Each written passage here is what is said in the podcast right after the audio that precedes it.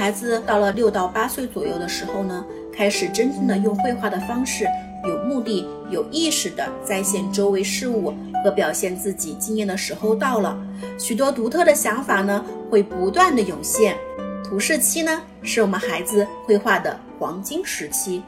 这个时期学习美术的专业技法是他们迫不及待的，想学习如何能分出天空、地面的立体空间感，想学习如何用不同的图形符号组合表现更多的事物来，想尝试使用不同的色调，如何丰富画面的色彩感。这个阶段，宝爸宝妈们多鼓励孩子们多画一些图画日记，利用周末的时光陪着孩子多出去走走。借助图画日记，有目的、有意识地记录生活中的所见所闻，记录一座城的发展与演变，记录有趣的趣闻轶事，效仿自己喜欢的艺术大师的艺术作品，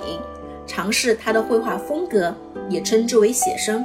为日后的创作寻找好的灵感，为深入小学看图写画提供好的写作素材。